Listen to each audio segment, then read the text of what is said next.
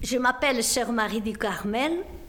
Je suis religieuse de la congrégation des Sœurs de l'Ange Gardien. Cette congrégation a été fondée par le Père Louis Ormière, le bienheureux Père Louis Ormière, et la Mère Saint-Pascal à Quillan, dans l'Aude, le 3 euh, décembre 1839. Cette petite graine euh, semée à Quillan s'est répandue dans le monde. Nous sommes dans une quinzaine de pays, quatre continents. Moi, j'ai 81 ans, en pleine activité encore, si l'on peut dire. Il y a l'énergie et puis la joie de vivre, de vivre ma vocation, ce qui est très important. Ici, nous sommes dans un lieu sacré pour la congrégation, un lieu privilégié qui s'appelle la maison mère. Toute congrégation se doit d'avoir un lieu appelé la maison mère qui rassemble les sœurs de la congrégation. Cette maison a été achetée par nos fondateurs, écoutez bien ça, le 11 février 1858, jour des apparitions de Notre-Dame de Lourdes. Nous sommes ici sur la commune de Montauban. Moi, euh, je suis une fille de la montagne. Je suis née dans les Pyrénées catalanes, versant espagnol, petit village de la montagne appelé Esterri de Cardos, limitrophe avec l'Ariège. Et c'est vrai que les montagnes me manquent. Je suis née dans une famille euh, simple d'agriculteurs, le bétail, les poules, les lapins et, l'agriculture. Voilà, simplement ça. On vivait comme ça, simplement terre à terre. Et on n'avait pas ces grandes ambitions. On, on, se contentait au jour le jour, mais on avait ce qu'il fallait au jour le jour, au moins notre pain quotidien. C'était vraiment la vie de la montagne, on n'avait pas d'autres possibilités. Et moi, je voulais, je disais que je voulais être institutrice. J'aimais beaucoup l'école, je voulais être institutrice. Et euh, et l'instituteur était très content parce que bon, je m'appliquais. Et quand il a su que je voulais partir religieuse, ça ne lui plaisait pas. En voyant euh, ma tante religieuse de cette congrégation, d'autres sœurs religieuses de cette congrégation, que ça m'a fait tilt, je dirais, pas simplement dans les yeux et les oreilles, mais surtout dans les cœurs. Et étant petite, j'avais 8 ou 9 ans quand je les ai rencontrés pour la première fois. Et cela m'a donné envie de devenir religieuse aussi. D'abord, je voulais être enseignante. Et après, je me suis dit, mais tout en étant religieuse, je peux être aussi enseignante. Et je m'en souviens, bon, j'aimais beaucoup jouer, jouer à la poupée, mais aussi j'ai joué à, la religieuse. Je me mettais un petit voile, je mettais une croix, j'accrochais un, chapelet et, je prenais des allures de la bonne religieuse. Mes parents, euh, ont très bien accueilli, mes parents et même mes frères, euh, sœurs et, frères, ont très bien accueilli mon désir de devenir religieuse. Et ils m'ont accompagnée tout en étant enfant. Alors, ça a commencé, je dirais, 9-10 ans, mais à 11 ans, je suis allée passer une année scolaire chez les Sœurs de l'Ange Gardien à Pampelune, pour déjà rentrer dans ces climats bon, des, collèges tenus par des religieuses, mais aussi euh, de rencontrer vraiment des religieuses au, jour le jour. Et ça a duré euh, quatre ans dans, des collèges Ensuite, comme mon désir était toujours, euh, je dirais, bien maintenu de devenir religieuse, je suis rentrée dans les premières étapes de formation, postulat, noviciat, euh, je ne professe. J'ai fait mes premiers vœux, donc j'avais 17 ans, et c'était toujours un temps d'essai, c'est-à-dire euh, on renouvelait chaque année ses vœux si au bout d'un an on voulait rester, on renouvelait ou renouvelait. Et c'est en 1962 que euh, j'ai fait mes vœux définitifs. Et je suis là, je ne l'ai jamais regretté. Je vais raconter une petite histoire. Étant enfant, à l'âge de 14 ans, adolescente, j'étais en vacances en famille, et tout d'un coup, j'ai eu un doute. Et c'est très bon ça, d'avoir des doutes. Et ma mère me dit, bon, c'était le mois de septembre, elle me dit, il faudra préparer la valise pour partir. Et je lui ai dit, non, je ne pars pas.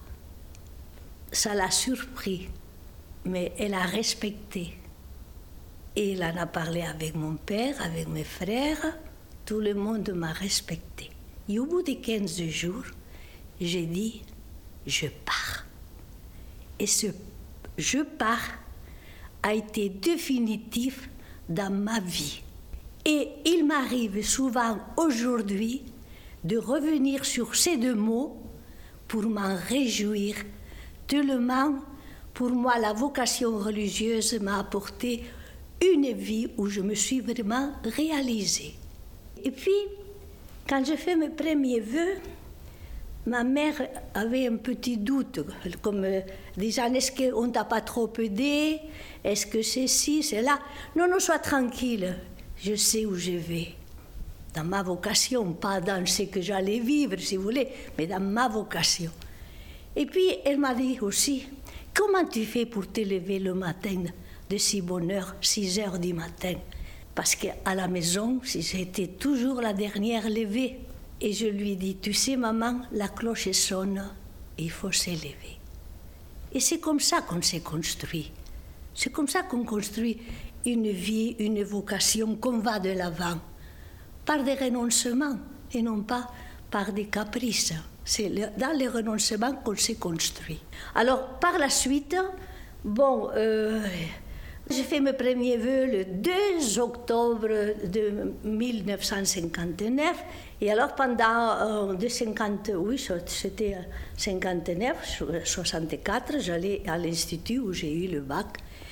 Et de là, je suis partie à Angers, où nous avons ouvert un foyer d'étudiantes universitaires. Pendant ce temps, bon, je suis allée aussi à l'université catholique. Euh, bon, c'était pas mon genre. C'était, il y en avait trop, quoi. C'était pas mon genre. Mais j'ai réussi à devenir institutrice. Et par la suite, j'étais ici institutrice à, à l'école primaire d'ici de la maison mère pendant dix ans. Mais mes supérieurs m'ont demandé pour un autre service d'être responsable de ce qu'on appelle une université des communautés en France et au Mali. Ce service-là, qu'on accepte par obéissance par obéissance, parce que nous faisons les trois vœux de pauvreté, de chasteté, d'obéissance. Donc l'obéissance rentre là-dedans. Ce n'était pas du tout mon désir. Mon désir, c'était de continuer à l'école.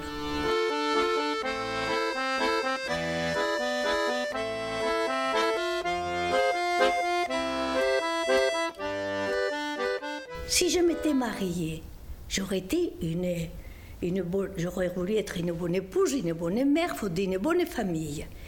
Mais le Seigneur m'a donné une vocation tout à fait différente que celle d'être mère et qui m'a ouvert le monde, qui m'a ouvert au monde.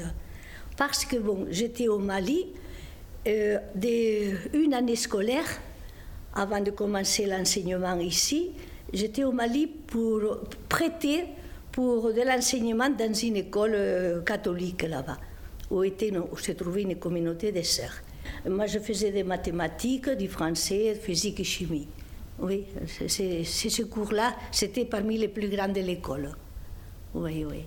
Ça a été une très bonne expérience pour moi, de découvrir une autre réalité, euh, même notre style de vie communautaire, euh, bon, etc. Tout ce que peut ouvrir un pays d'Afrique à une personne comme nos sœurs qui sont là-bas. Donc, je passais une année scolaire là-bas. J'aurais voulu y rester, mais mes supérieurs me souhaitaient pour l'enseignement ici. Donc, rebrousse chemin. Étant supérieure, j'étais au Salvador euh, pour des assemblées générales de la congrégation, notamment aussi au Venezuela, le Mali et en France. C'est dans beaucoup d'endroits, vraiment, j'ai parcouru la France. Également, j'étais à Rome, j'étais à Bruxelles aussi. Euh, j'ai fait beaucoup de choses. Ensuite, je suis devenue directrice d'un foyer d'étudiantes à Angers, 80 étudiantes. C'était un lieu qui vous ouvre à la jeunesse, qu'on accueillait et, qu'on essayait d'accompagner et de lui donner des valeurs. Et, chaque année, euh, comme nous faisions partie de l'Union nationale des maisons d'étudiants, chaque année nous avions un congrès des foyers dans des lieux différents en France. Plusieurs villes, Paris plusieurs fois, Marseille, Nice, Lyon. Et alors on s'est rencontrés avec les autres foyers de France. Ça aussi, ce sont des lieux où on s'enrichit. En plus, on traitait toujours des thèmes importants. Ça nous aidait dans notre quotidien avec les jeunes et ça nous ouvrait nous-mêmes à d'autres réalités, à d'autres projets. Euh, très riche, très très riche de, faire connaissance comme ça. Après, je suis revenue au Mali étant donc supérieure provinciale pour visiter les communautés. Parce que mon rôle de supérieur provincial, bon, de gérer l'ensemble, c'est de visiter les communautés, de leur apporter des nouvelles du reste de la congrégation, de consolider la fraternité, de voir comment va, va, la mission, comment vont les œuvres. Vous voyez, c'est une révision comme ça, puis être avec, être avec elles. Donc, je partais au Mali pour un mois, deux mois, et je faisais, il y avait quatre communautés d'un bout à l'autre avec les difficultés du voyage et tout ça. Mais l'année où j'étais pour l'école, ça m'a préparé pour les, autres fois où je suis allée visiter directement les communautés. J'étais bon ici à la maison mère, euh, je ne saurais pas vous dire. Euh, peut-être euh, une première étape, l'étape de la formation et l'étape des études pour avoir le bac donc je suis repartie en 83. je suis euh, revenue euh, en, 2014. Je suis revenue en 2014, depuis je suis là. Et euh, ici, on respire l'histoire de la congrégation. Nous avons dans la chapelle les restes de nos fondateurs.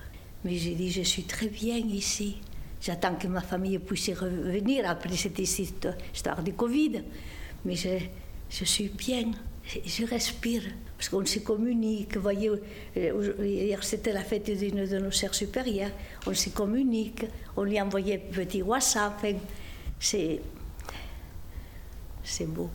Nous avons dans la congrégation quelques jeunes vocations qui se préparent. Il faut euh, plusieurs étapes, l'étape de postulat qui dure six mois ou un an, ensuite le noviciat, deux ans, trois ans, ensuite le, premier vœu qu'on renouvelle.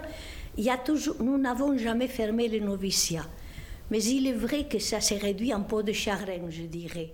Parce que la, je dirais l'ambiance dans le monde ne porte pas à la vocation.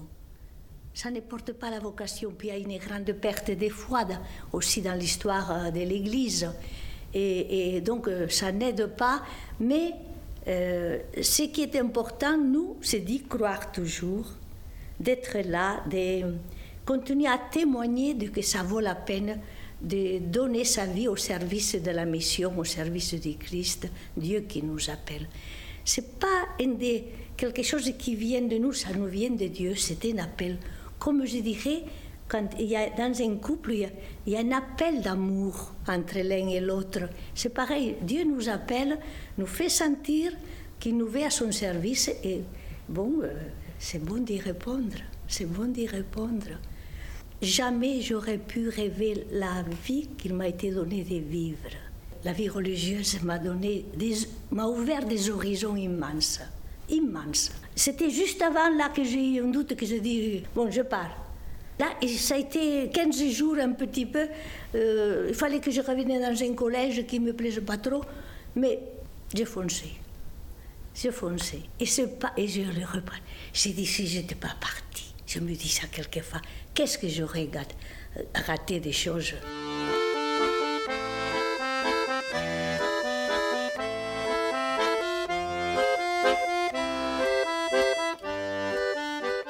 Dans chaque communauté, il y a euh, ce qu'on appelle euh, la supérieure locale et les sœurs. Alors parmi les, autres sœurs, il y en a une qui, qui gère le bien de la communauté. Et puis bon, après, tout, tout, tout est partagé au niveau du travail.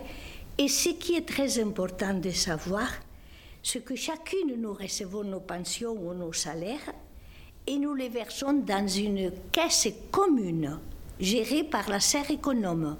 Et on parle des communisme, nous sommes les meilleurs communistes. C'est ma pension, donc je, je la reçois dans mon compte personnel, parce que nous sommes obligés d'avoir un compte personnel, 1700. Mais nous, et puis je suis même imposée là-dessus, et le reste, eh bien, je verse à la communauté. Et après, quand j'ai besoin de quelque chose, eh bien, je demande à la serre économique, j'ai besoin d'une paire de chaussures, j'ai besoin d'aller chez le docteur, j'ai besoin de changer mes lunettes. Et eh bien, voilà, comme en famille. Parce que parfois, il y a des gens qui croient que nous, on a de l'argent à gogo. Non. Il y a aussi euh, un organisme qui est spécialisé pour les prêtres, les religieux, religieuses, qui s'appelle la CAVIMAC. Alors, ceux qui n'ont pas cotisé autrefois, eh bien, cet organisme-là compense. compense. Il y a aussi, nous avons notre propre mutuelle Saint-Martin. Voilà.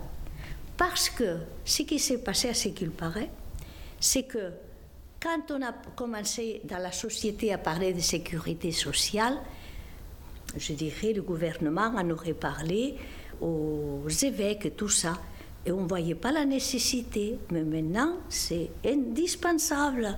Actuellement, il y, a, le centre à côté qui verse son petit loyer, si l'on peut dire, une participation, parce que la congrégation a beaucoup investi pour transformer les salles de classe, les dortoirs en, en centre d'accueil. Donc nous, l'argent ne tombe pas du ciel. Nous avons euh, le loyer de notre maison à Quillan, dans l'Aude, où il y a la fondation d'Auteuil qui, qui, paye les loyers pour le lèvre des enfants. La maison de retraite ici à Montauban aussi euh, apporte son loyer. Et, puis, si je vous dis, si vraiment il y avait un problème financier, nous avons la Caisse générale qui vient à notre secours, mais nous l'évitons. Nous l'évitons, nous savons gérer. Moi, je vais vous parler de mon quotidien ici maintenant. 7 heures, nous prenons le petit déjeuner, on se rencontre généralement au petit déjeuner, et ensuite nous commençons la, journée, si vous voulez, par un temps de prière, ce qu'on appelle l'oraison. Nous avons dans nos constitutions une heure d'oraison personnelle et, ensuite il y a aussi un quart d'heure, 20 minutes de prière communautaire avec euh, les psaumes, les psaumes du jour. Donc notre journée commence par ce temps de prière, mettons une heure et demie. Ensuite, chacune euh, s'occupe selon euh, ses responsabilités, selon le travail qu'elle a à faire la matinée. À midi et demi, nous nous retrouvons pour les repas. Il y en a une qui fait le repas généralement, où nous nous entraidons, vous voyez. Autrefois, nous mangions en silence. Il y en avait une qui faisait une lecture d'un livre de saints, un livre consistant là. L'heure du repas, on parle. On parle. En plus, on n'est pas nombreuses. C'est important. Pour moi, l'heure du repas, c'est très important d'échanger. Chacune apporte telle découverte, telle euh, impression, telle, rencontre avec quelqu'un. C'est le moment d'échanger. Et après, bon, dans la, on se disperse. Après le repas, c'est bon de faire une petite sieste si l'on veut ou si l'on peut. Et puis, on se retrouve pour la prière communautaire à 5h30. Après, il y a le repas du soir c'est aussi le moment de se retrouver, de changer des choses. Et puis, euh, après, on va voir le, journal, voir les, être, informé de ce qui se passe bon, dans la télévision pour avoir le journal. Et puis après, bon, il y en a qui partent plutôt au lit, d'autres qui restent beaucoup plus tard. Bon, chacune s'organise. Et puis bon, moi, avant de monter, je passe encore à la chapelle à côté pour dire bonsoir au Seigneur, le remercier de la journée. Voilà.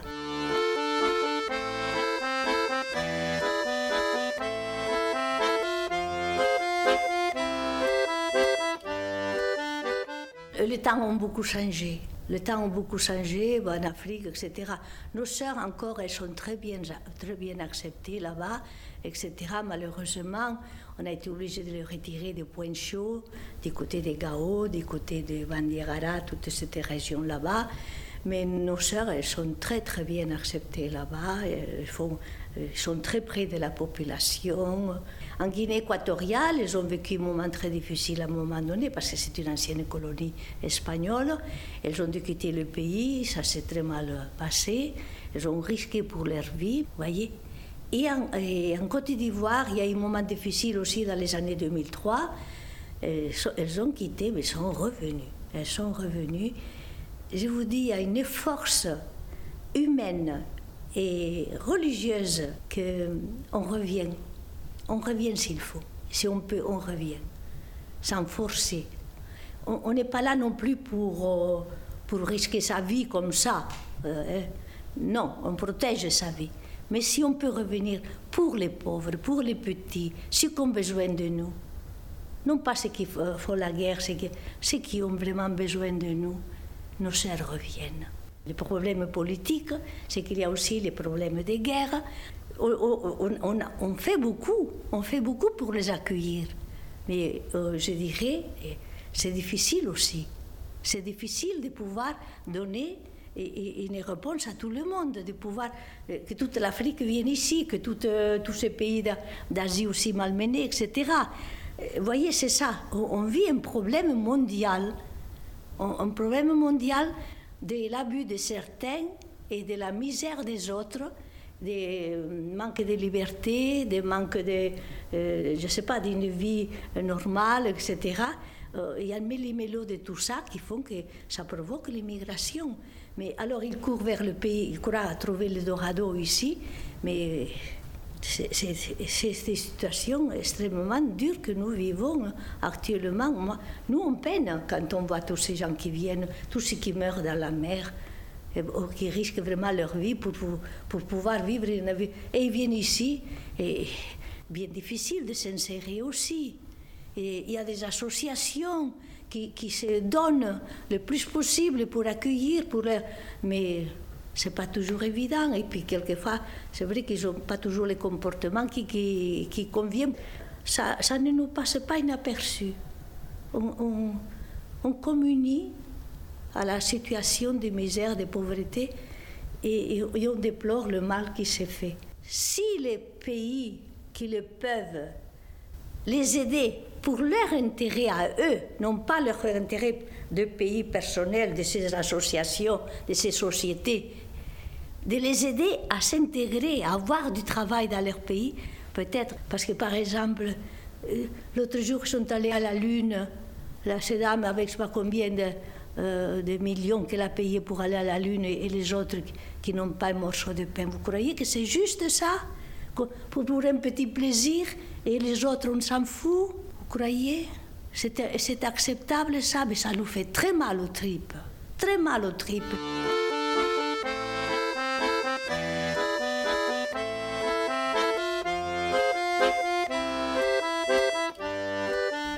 68, je l'ai vécu au Mali. Alors je ne me dis pas, simplement, on ne recevait pas du tout les courriers, mais on ne savait pas trop. Maintenant, c'est vrai que hum, la, vie a beaucoup évolué. Euh, la vie a beaucoup changé. Alors, euh, on est passé d'un quotidien simple, peut-être trop simple déjà autrefois, à, une vie euh, où on peut gagner, on peut gagner, on peut gagner, on peut avoir, on peut avoir la meilleure marque de télévision, la meilleure marque de portable, meilleure, meilleure. Alors, il y a une course à tout ça. Il y a une course.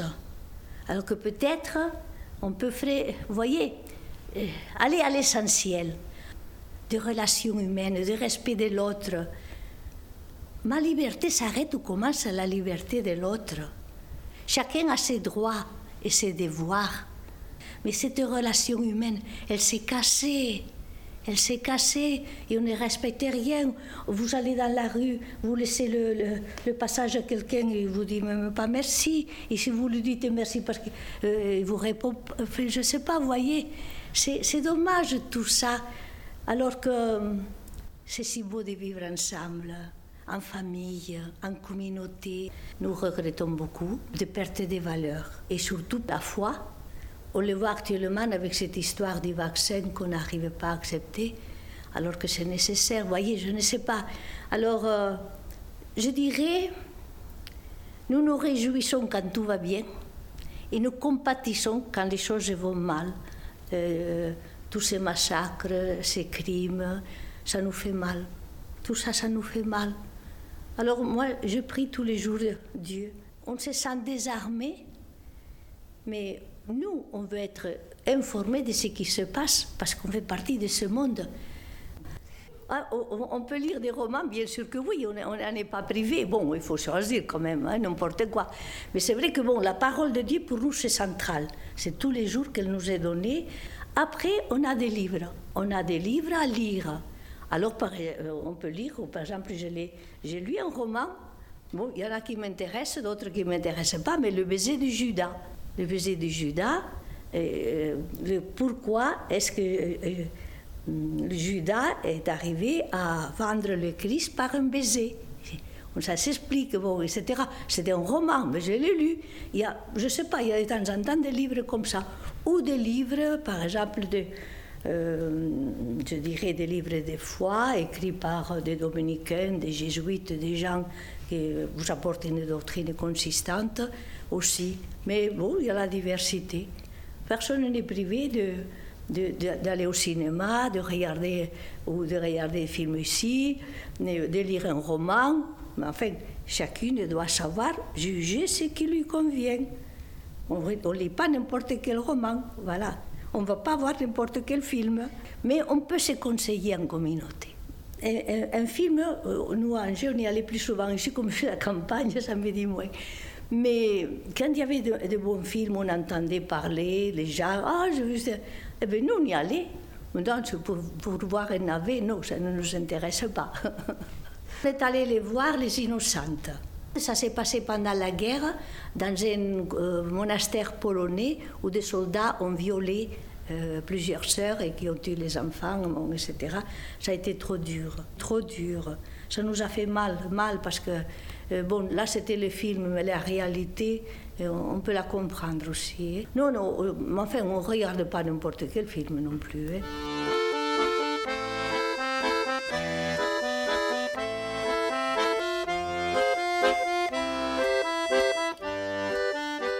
Je comprends par exemple les, problèmes du sida. Je suis euh, autrefois, je disais, c'est leur affaire, tant, tant, pis pour eux. Mais maintenant, non. Je comprends. Une autre sœur qui est venue d'Afrique a travaillé des années avec les malades du sida. Moi, je suis devenue miséricordieuse et essayais de comprendre l'autre de l'autre. La miséricorde, vous savez qu'est-ce que c'est? La miséricorde, c'est aider l'autre à faire sortir le, le meilleur qu'il a à lui-même. Donc, ne, ne restons pas sur la façade, essayons d'aller au cœur de la personne, de l'aider, de l'accompagner, de l'écouter. Moi, je fais de l'accompagnement un peu. Des personnes qui viennent depuis que je commençais ces causeries. J'écoute. J'écoute c'est magnifique. Alors, écoutez, moi, il y a, déjà euh, plusieurs années, dans les années 90, 92, j'ai entendu une sœur qui travaillait dans un hôpital. Et il y avait un problème de, justement d'homo qui allait souvent euh, à l'hôpital. Personne ne voulait s'en occuper. Elle s'en occupait. Elle était respectueuse de la personne humaine. Nous n'avons pas à les juger. Parce que ce qui se passe au niveau, voyez notre pape, comment il se comporte notre pape vis-à-vis des homosexuels? Tout le monde ne l'accepte pas. Mais c'est une maladie qu'ils ont. C'est euh, quelque chose qui, n'est pas normal en eux. Qu'est-ce qu'ils peuvent faire? Et notre pape nous donne l'exemple. Lui, il dit on n'a pas les condamner. Que ça ne nous plaise pas, qu'on préfère une vie normale. Mais nous n'avons pas condamné. On ne sait pas. Vous voyez, c'est dommage, c'est dommage qu'il y ait ça qu'il y ait ça, mais les pauvres, qu'est-ce qu'on va leur faire? On ne peut pas condamner. Et notre pape est miséricordieux. Il faut faire face. Quand il y a un problème, il faut lui faire face et saper. Et saper à la racine. Il y a eu un problème de pédophilie dans la ville d'Angers, pas possible, avec des magistrats et des gens et des gens, etc. Vous savez, euh, ce n'est pas en changeant un prêtre de lieu qu'on guérit son mal, ou une religieuse. On ne les guérit pas, il faut les accompagner, il faut les aider, il faut réfléchir avec.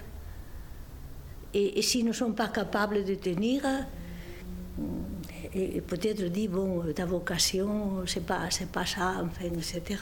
Tout ce qu'on peut dire, là aussi, ne condamnons pas mais nous avons beaucoup de peine que des personnes, que des personnes soient arrivées à de tels actes. Que des personnes soient arrivées à de tels actes, surtout avec des enfants. Ça nous fait mal au cœur. Ça nous fait mal au cœur. On a oui, on a découvert dans des couvents, dans ceci, cela, ça, on a eu du mal. On a eu du mal. et, nous nous sommes intéressés à lire, à lire, à nous informer de ce qui s'est passé, etc mais ça nous a fait mal. Ça nous a fait mal d'abord pour les victimes et pour les personnes. Alors, ce qu'il y a, je ne crois pas me tromper, autrefois, dans les séminaires, comme dans les couvents, le, vœu de chasteté, ou la chasteté pour les prêtres, ne font pas, pas un vœu, mais nous, c'est vœu, euh, c'était pas abordé pour une formation. Il faut, il faut Aujourd'hui, on, donne beaucoup de formations aux jeunes pour la pauvreté, pour la chasteté, l'obéissance. Autrefois, euh, bon, on rentrait, c'était comme ça, même dans, les familles. On n'en parlait pas dans les familles, comment on faisait les enfants, etc. Hein. on n'en parle pas. Donc, ça correspondait à une époque. Et ces prêtres, c'est pour cela qu'ils n'ont pas été assez formés à, respecter, d'abord, se respecter eux-mêmes, je dirais, leur propre vocation et ces enfants qui leur étaient confiés et qui, qui, ont souffert de situations terribles. Ça nous fait mal. Et je regrette beaucoup ce qui s'est passé avec euh, l'archevêque de, Lyon. là. J'ai beaucoup souffert pour lui, parce qu'après tout, bon, euh, il a essayé peut-être bon, d'arranger la situation, mais c'était trop tard. Et... Je vais dire une chose on a, fait du feu pour contre l'Église avec ça. Mais qu'est-ce qui se passe dans les familles? Mais, Et qu'est-ce qui se passe dans le monde soignant? Qu'est-ce qui se passe dans le monde enseignant? Qu'est-ce qui se passe dans les familles? Hein? Parce que moi, j'ai connu, en étant âgé, des choses qui se sont passées dans les familles. Hein? Alors, l'Église, elle est, vite condamnée trop vite condamné. On, lui en veut beaucoup. C'est vrai que, bon, euh, est faite, on, ne comprend pas que l'Église est faite de personnes, de pécheurs, que nous sommes tous capables de pécher. Et alors, on a vite fait de la condamner parce qu'on l'a, on l'a croyée trop sainte, qu'elle se présentait peut-être trop sainte. Non, elle est faite d'hommes et de femmes, euh, de pécheurs que nous sommes. Il n'y a que le Christ qui est saint le grand saint. Et, alors, aussitôt, euh, j'ai entendu quelqu'un à la télévision, alors avec une hargne contre l'Église à propos de ça. Hum. Mais ça nous fait mal, parce que comme ça nous fait mal euh, si notre mère euh, faisait n'importe quoi. voyez Pour nous, l'Église, c'est notre mère. Donc ça nous fait mal. Et on n'accepte pas qu'on la maltraite. Mais nous ne voulons pas non plus qu'elle fasse du mal. Et notre pape, je vous assure que sa parole est forte, mais il faudrait que tout le monde l'entende. Mais pourquoi? Si je vous dis si ça se passe dans les familles, pourquoi est-ce que le mariage va résoudre ces problèmes? Si ça se passe déjà dans les familles. Moi, nous avons eu au foyer une fille qui, étant petite, allait suivre des cours de piano. Chez un aveugle, il l'a cassé à vie mais elle n'avait rien dit aux parents jusqu'à ce qu'elle ait été adulte, étudiante chez nous, qu'il y avait des choses qui n'allaient plus. comprenez? Alors l'Église, oui, elle est pécheresse, elle est pécheresse, mais qu'on regarde le reste, qu'on n'oublie pas le reste, parce que c'est encore pire, le père avec sa propre fille.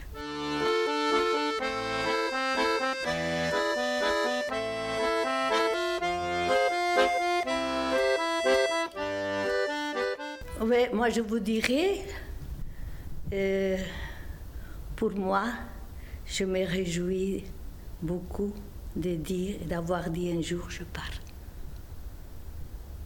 Ça me revient souvent, je pars. Et ça me permet de revoir toute la richesse de ma vie religieuse grâce à ma congrégation qui m'a donné, qui m'a exigé, qui m'a euh, confié des responsabilités que je n'ai pas toujours aimé, mais bon, on est là pour s'entraider. Donc, euh, je me suis enrichie beaucoup dans la vie religieuse. Et, ça, je le dois à ma congrégation. Mais il y a, y, a, de l'humain et il y a des spirituels. Il y a les deux. Et c'est ça qui doit nous accompagner dans la vie religieuse. L'humain et le spirituel.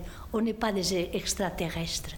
On a les pieds sur terre, mais le cœur en Dieu parce que nous lui avons donné notre vie. Dans la vie religieuse, je suis devenue miséricordieuse. Je ne l'étais pas. C'est-à-dire, être miséricordieuse, c'est savoir comprendre l'autre dans ses faiblesses, savoir l'aider dans ses faiblesses, savoir le respecter, ne pas le condamner. Quand on a un cœur miséricordieux, on ne condamne pas. On est, dans la vie religieuse, on est humaine, mais on a une horizon. On a une horizon et on essaie de marcher vers cet horizon. C'est l'horizon du Christ. Mais aujourd'hui, hmm, je, vous en dirai trop, hein. mais hmm, au, au départ, quand nos fondateurs ont fondé la congrégation, c'était des petites communautés dans les villages. Il y en avait plein ici dans la région de Montauban, de l'Aude, etc. Et, alors, euh, elle vivait euh, dans les, villages, elles allaient à la messe euh, à l'église, elles allaient prier à l'église, elles faisaient l'école aux enfants, s'occupaient aussi des malades, etc. C'était le contact avec les gens. Mais l'église, je ne sais pas à quel moment, nous a fait rentrer toutes dans les couvents, à part ceux qui sont dans les monastères, ça c'est différent. Nous, de vie apostolique, parce qu'il y a, après la Révolution, il y a plus de 420 congrégations qui sont nées en France pour s'occuper des, écoles, des malades, etc., surtout ça. Nos fondateurs, c'était ça. L'école, et après, sont ouverts aussi. Donc, on était au cœur du monde. Enfin, nous, étions au cœur du monde. Et après, l'Église nous a fait rentrer dans des couvents, nous a fermés avec les œuvres à l'intérieur, les écoles, ceci et cela. Mais dans le sens de, que la religieuse, il fallait qu'elle soit protégée du monde, euh, un esprit comme ça, je pense, à, peu près ce genre-là. Et en 1974, juste après le concile, moi, le concile qu'on a eu dans les années 62-65, d'ailleurs, il y en a qui n'ont pas accepté ce concile, qui se sont écartés de l'Église. Et alors, le pape de l'époque, Jean XXIII, le bon pape Jean XXIII, il a ouvert une fenêtre, c'est pour faire rentrer de l'air frais dans l'église. Et moi, que j'ai connu l'avant-concile et l'après-concile, c'est du bonheur l'après-concile, c'est l'ouverture que ça donné à la vie religieuse. Vous voyez, ne serait-ce que ça, l'ouverture de l'Église, euh, au niveau de, la liturgie des messes aussi, euh, par exemple de la voir la messe de texte en français, euh, le, prêtre face au peuple, non pas tournant le dos au peuple. actuellement, il y a des, chrétiens, des laïcs qui participent à la vie de l'Église, même, même le, ce qu'on appelle les diacres, les diacres qui, tout en étant mariés, euh, après, ils sont ordonnés diacres qui participent à la vie de l'Église, qui peuvent faire des baptêmes, faire des mariages, etc., euh, faire de l'instruction chrétienne. Euh, comment dirais-je? Il faut justifier vraiment que, que, la femme soit prêtre, mais pas parce qu'il y a un manque de prêtres. il faudrait revoir, je dirais, dans l'écriture, dans les enseignements de l'Église, etc., justifier la place de la femme dans l'Église, que déjà elle a fait des grands pas. Je suis, il ne faut pas... Il faut pas presser les choses, aller trop vite, il faut bien mesurer, justifier le pourquoi des choses, surtout dans ce qui est sacré. Je ne suis pas très, très pressée encore. Peut-être, si, si vraiment l'Église décide oui, j'accepterai, je crois.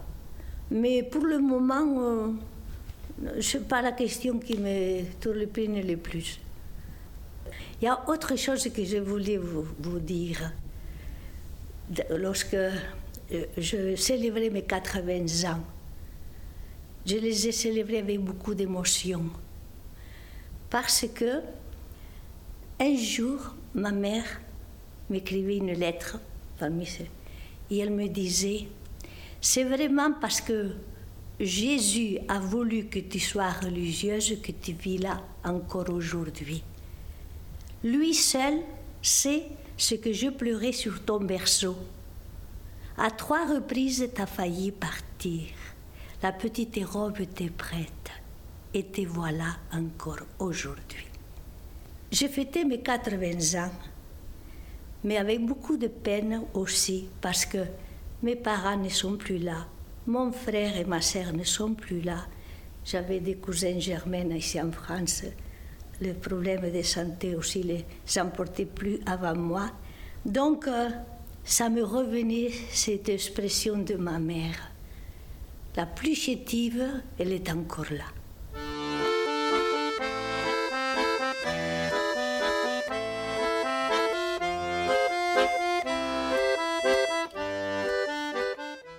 Mais ça vaut la peine, ce que je dis. Je sais pas, qu'est-ce que, comment vous le saisissez, ce que j'ai dit? Ce qui m'interpelle, c'est euh, ce que vous pensez de, des homosexuels, de penser que c'est une maladie. C'est une maladie. Pour moi, on en parle. Pour moi, c'est pas une maladie. Mais à euh, force, à force, on en arrive à, c'est-à-dire euh, à dire il y a quelque chose qui ne va pas en eux, quoi.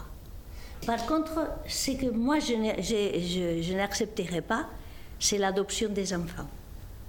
Mais à partir du moment où deux hommes ou deux femmes. C'est, oui, mais comment un enfant lui donner deux pères ou deux mères mais alors, c'est, là où ça. Un enfant qui a un père et une mère et qui se fait euh, violenter euh, par son père, et un enfant qui a deux pères et qui a que de l'amour.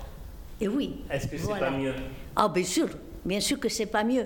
Mais c'est vrai, mais la, logique, bon, la logique, c'est père et mère. C'est pas de père. La logique, euh, voilà. selon la vision. Voilà, la logique normale de la nature. Chrétienne. Chrétienne même de la nature. Même de la nature, la logique normale, c'est père et, père et mère. La, même, même, pas, même pas chrétienne, naturelle. Oui, après on peut trouver des exemples de euh, dans, la nature. Euh, de, par exemple, euh, chez, certains poissons, c'est le mâle qui, porte, qui va porter les œufs. il y a les, animaux qui sont hermaphrodites, les deux sexes. Non, mais c'est vrai qu'au niveau de. Moi, au, début, ça m'écoutait aussi. Hmm. Mais c'est ce que j'ai entendu et qui me dit, qui, qui, peut expliquer leur situation. pour ne pas les condamner. Parce que même notre pape François ne les condamne pas. Et moi, euh, sa parole m'éclaire. Euh, je ne suis pas hum, pour ce mariage-là, si vous voulez, mais euh, qu'est-ce qu'on peut, est-ce qu'on peut vraiment les interdire? Et en plus, il y a une malformation à eux. Il y a une malformation. C'est là où je ne serais pas d'accord avec vous. Il y a une malformation. Pour moi, ce n'est pas une malformation. Oui, et oui je ne sais pas. Moi, c'est ce que j'entends aujourd'hui et qui, je vous dis, ça me permet de d'être, comme je disais, miséricordieuse, bien que, bien que je préfère ne pas, que je ne voudrais pas que ça existe, en définitive, des situations pareilles. D'accord, même si euh, des enfants sont plus heureux avec un couple homosexuel qu'un couple homme-femme oui, qui le maltraite. Il y a un équilibre entre l'homme et la femme pour l'enfant. C'est important, cet équilibre. Euh, c'est pas, pas possible entre des hommes ou des femmes. Moi, je connais je connais des femmes euh, qui vivent comme ça, mais ça me, fait mal parce que Je dis, l'enfant n'a pas le deux, le deux, le, deux sens du père et de la mère, le, le, les deux cœurs, les deux cœurs du père et de la mère. C'est ça qui, moi, je... Maintenant, je vous dis, moi, par rapport à eux, ce qui me fait mal, c'est justement cette situation qu'ils se qu'ils vivent, mais comment ça les, qu'est-ce qui les provoque à, se rencontrer alors qu'ils sont du même sexe ou de, je préfère que ce soit père et mère, et pour les enfants euh, avant tout. Parce que je vous dis, je ne sais pas, vous avez vécu avec, vous avez votre père, votre mère, vous pouvez le dire. Mais c'est pareil. Hmm. Il faut un papa, il faut une maman. Parce qu'en plus, dans un couple comme ça, euh, moi je vois de cette, de cette femme-là que je connais bien, euh, les enfants appartiennent à lui, n'appartiennent pas aux deux, ou appartiennent à l'un et pas aux deux. Bien que les hommes, bon, les hommes, aucun ne peut, ne peut avoir l'enfant, mais chez une, dans des il y en a une qui, peut avoir les enfants, l'autre pas. Chez les hommes, il faut que ce soit vraiment adopté. C'est pas qu'on le veut ça. Mais, comme vous dites, ils peuvent être plus aimés que dans des. Ah, mais clairement. Dans les couples d'hommes. Moi, je, vois ces deux femmes, il y, en a une, l'une des deux, qui est vraiment masculine. Et, et chez des hommes, je dirais, c'est pareil il doit y en avoir un qui a une tendance plus féminine que masculine. Je ne sais pas, mm. ça doit jouer peut-être dans ce sens. Je ne sais pas. Je n'aime pas. Je suis devenue, comme je vous disais, de plus en plus miséricordieuse dans, dans la situation que, que, vit notre monde et cette diversité des situations et que parfois on n'accepte pas, mais que. Mais voilà. Et vous avez si vous en avez marre, euh, vous me dites. Hein. Non, non, non euh, Il y a aussi ces situations où euh, des, personnes ne se sentent pas bien avec le sexe qu'on leur, enfin, qu'elles ont depuis la naissance et qui font une transition pour changer de, sexe. Ça, ça m'écoute ça m'écoute encore plus. Ça m'écoute encore plus parce que qu'est-ce qu'il doit faire? Qu'est-ce qu'il doit jouer sur la personne pour que c'est ça, on ne sait pas. Il y, a, y a des, en fait, des, situations où, euh, à la naissance, quand le bébé sort, les sexes ne, sont pas très... ne sont pas vrai. Et donc c'est la médecine qui choisit, ben, allez hop, on enlève le, par exemple, le pénis et on va garder ça. Et en grandissant, euh, ben, l'enfant ne se sent pas euh, correspondre au sexe qu'on lui a attribué de manière arbitraire. Oh, ça, c'est, ça, ça, c'est vraiment une preuve, je dirais, chez la personne, parce que il y en a, euh, on a entendu parler comme ça. Et c'est une vraie souffrance. C'est une souffrance, c'est une souffrance. Et le, fait de, de, faire la transition pour pouvoir changer de sexe, eh euh, il retrouve un épanouissement. S'il si, trouve l'épanouissement normal, il faut le laisser faire. Il faut le laisser faire. Il faut, il faut que la personne, euh, il faut qu'elle puisse se réaliser. Parce que s'il va être malheureux toute sa vie, c'est pas possible non plus moi, il faut, il faut qu'elle puisse se réaliser, mais, mais c'est vrai qu'il y a des, trucs aberrants quand même dans la vie, même à ce niveau-là. Quoi. Parce que j'ai pas dit trop de bêtises. On a abordé plein de sujets, j'avais été. Voilà. je pense.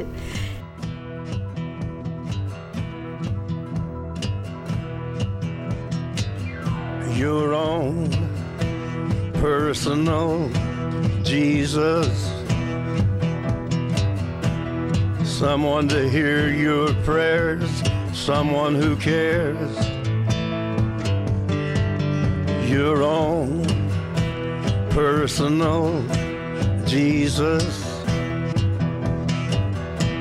Someone to hear your prayers, someone who's there.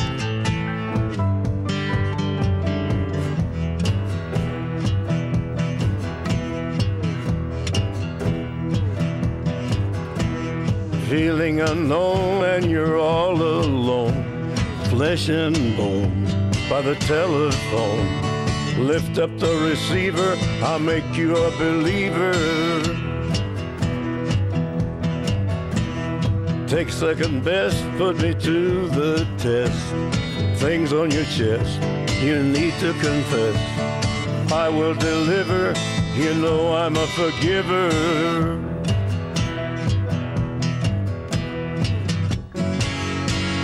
Reach out and touch faith.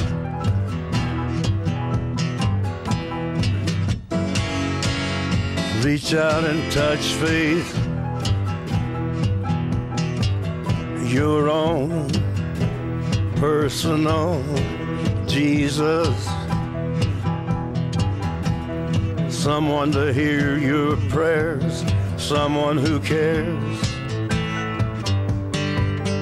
Your own personal Jesus. Someone to hear your prayers, someone to care.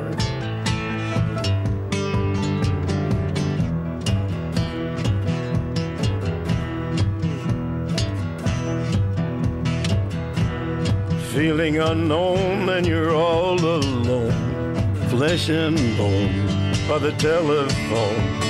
Lift up the receiver, I'll make you a believer. I will deliver, you know I'm a forgiver.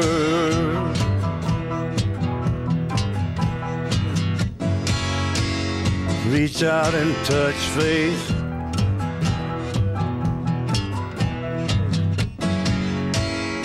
Reach out and touch faith.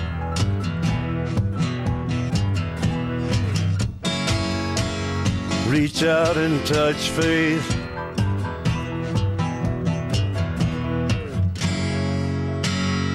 Reach out and touch faith.